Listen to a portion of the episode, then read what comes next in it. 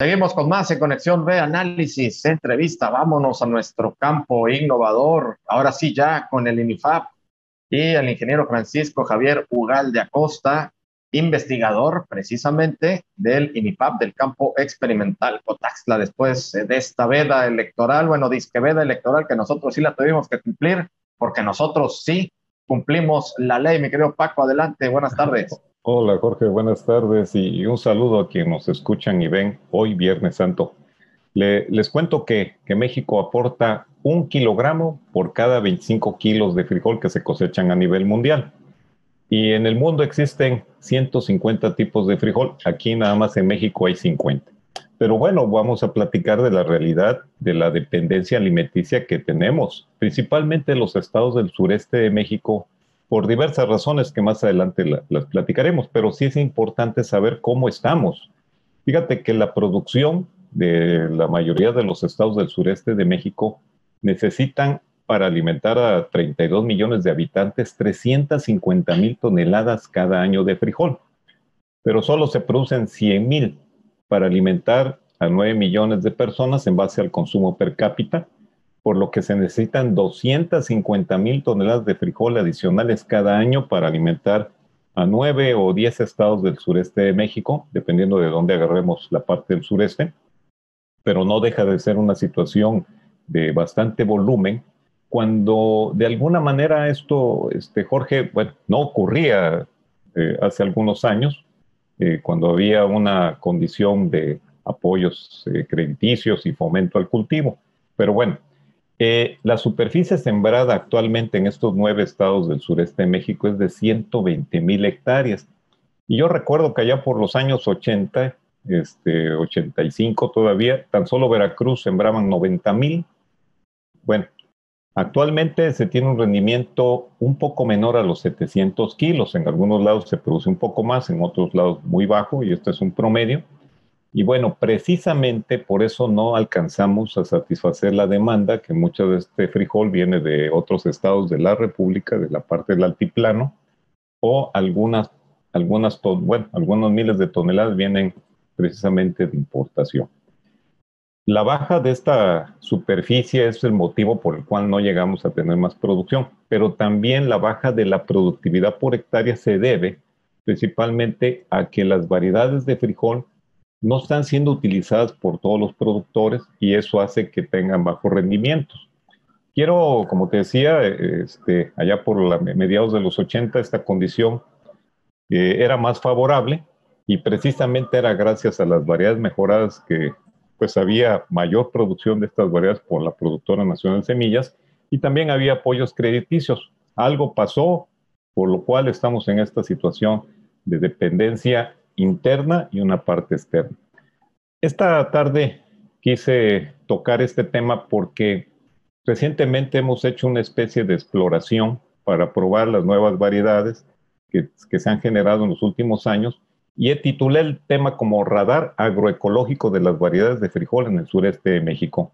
Esto es un parámetro de medición que nos indica cómo la investigación agrícola avanza generando conocimientos tecnológicos primero generando disponibilidad de tecnología para que el productor pueda de ahí en adelante utilizarlas.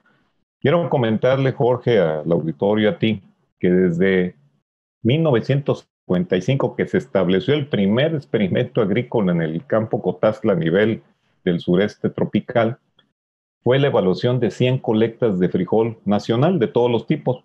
A partir de ahí se inició el camino de las aportaciones de gran impacto para la alimentación de la población nacional, porque quiero decirte que el frijol que se generaron aquí son los que se siembran en otros estados y después nos los, este, lo venden.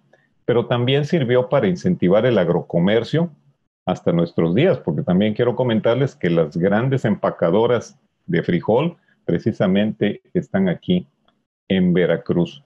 Y bueno, una de, de, lo, de lo que ha pasado en 67 años de invención agrícola o de hallazgos científicos ha moldeado completamente la cadena agroalimentaria del frijol tropical. Son un poco más de, bueno, son 14 variedades de frijol que se han generado a la fecha. Una de ellas, ya le hemos comentado en otras ocasiones, la negro jamapa de cobertura mundial. pero el ritmo que se trae cada cuatro años ha sido liberada una variedad mejorada a la cual se les ha incorporado atributos como son tolerar enfermedades o resistir, eh, en este caso, sequía. Y bueno, tenemos ejemplos como la variedad negro Veracruz, que es a partir de un criollo que se obtuvo allá por la zona de Laguna Verde y que ha mostrado tolerancia a sequía. También tenemos otras variedades como negro Inifab, que actualmente puede ser sembrada en lugares donde tienen problemas de suelos ácidos o de baja fertilidad y así producen bien. Y tenemos otras que se pueden sembrar en cualquier parte del sureste y sus rendimientos son, son buenos, Jorge. Oye, Paco, pues qué buenos datos. Eh, como siempre, digo, parezco disco rayado contigo cuando siempre digo qué buenos datos, pero realmente sí nos traes siempre información que eh, pues eh, no, no la conocemos. Es decir, no sabemos todo lo que ustedes realizan y todo lo que están produciendo en tecnología agroalimentaria ahí en el IFAP, y no sé si estoy, lo estoy diciendo bien o no, pero bueno, pues ustedes contribuyen en gran medida a que, a que la gente pueda tener acceso al alimento y que ahora, como está la inflación y sobre todo como está golpeando tanto a la canasta básica, pues que haya una producción interna precisamente para esto, para no depender del extranjero, para no depender de las importaciones y que esto conlleve pues a que los, los productos eh, estén, eh, tengan un mayor precio, eh, se encarezcan. Y en la medida que además, que aquí ya no, creo que no nos vamos a ir ya tanto a la rentabilidad de los productores, que también es muy importante, porque el chiste es que también ganen dinero, pero ya prácticamente es a tratar de mantener un precio de los productos que no se eleven tanto para que pues mínimo la mayoría de la población pueda acceder a, a los a los alimentos básicos como es el frijol, el arroz y el maíz. Pues sí, Jorge, tienes toda la razón. De hecho, cuando hablo de demanda interna, porque no se logra satisfacer el, para el consumo, estoy hablando de las zonas rurales también, que ya muchas no producen y tienen que estar comprando frijol para alimentar a su familia. Y como tú mencionas, bueno, es importante que ahora se, dediquen a un espacio a la producción de este tipo de, productos, que aparte la característica nutritiva, porque finalmente nuestras variedades no necesitan fertilizante, Jorge, no necesitan fungicidas, o sea, realmente van a la baja en la cuestión del costo de producción. Y bueno, parte de este, de este comentario de una tarde era para pues informarlos que nuestro trabajo de exploración, que yo le llamé radar agroecológico de las variedades, es que en varios estados de la República, lo que fue Puebla, Oaxaca, Veracruz, Tabasco, Campeche, Yucatán, Quintana Roo y Guerrero, mandamos 14 variedades a probar bajo diferentes condiciones favorables y desfavorables, desde el nivel del mar hasta los 2.200 metros. Esto nos ayudó a conocer el comportamiento de cada variedad.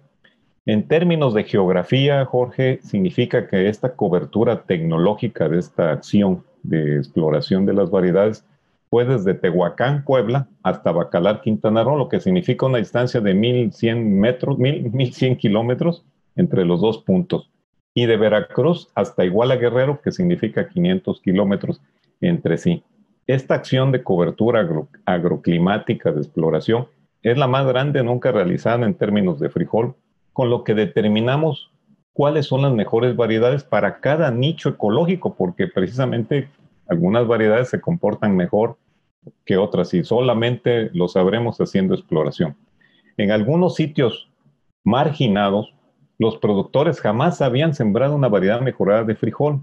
A través de esta exploración agroecológica de estas variedades, pues todos aprendimos. Se generó información de rendimiento, por ejemplo, el promedio de todas estas variedades de frijol que se evaluaron en, estos estados fue de 1.600 kilogramos por hectárea, un poco más del 100% del promedio de rendimiento de frijol en siete estados.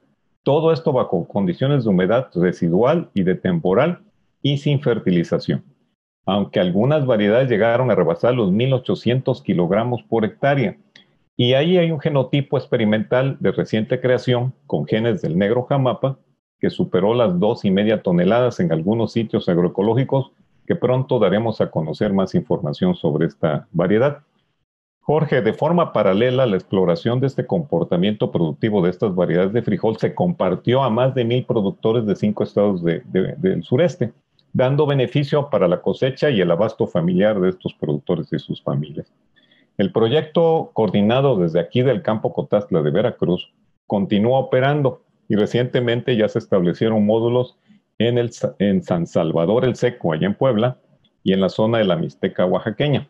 Este gran proyecto es la suma de red de profesionales, tanto de directores de fomento agropecuario municipal, de profesores, de productores y de colegas de los campos experimentales de Ayatecamachalco, Puebla, Valles Centrales de Oaxaca, Guaymanguillo, Tabasco y Esna en Campeche, Jorge.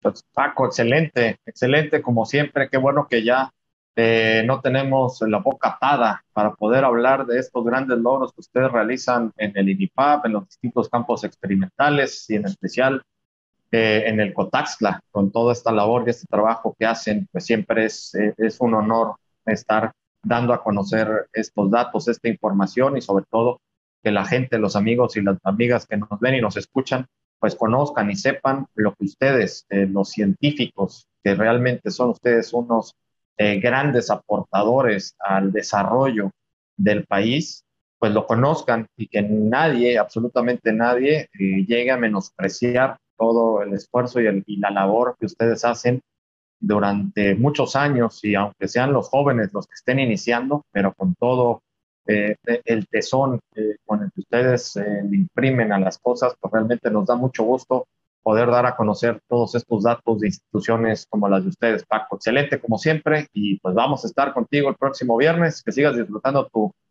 tu Semana Santa. Gracias, Jorge. Y bueno, quisiera enviar un saludo de solidaridad a la familia del ingeniero Edgardo Estrada Vivas por su partida el pasado 11 de abril en Mérida. Sus enseñanzas y aportaciones tecnológicas siempre serán cultivadas en la península de Yucatán. Buenas tardes. Claro que sí, muchísimas gracias al ingeniero Francisco Javier Ugal de Acosta, investigador del INIFAP, del campo experimental Cotaxla en nuestro campo ignorado. Vámonos al corte, regresamos.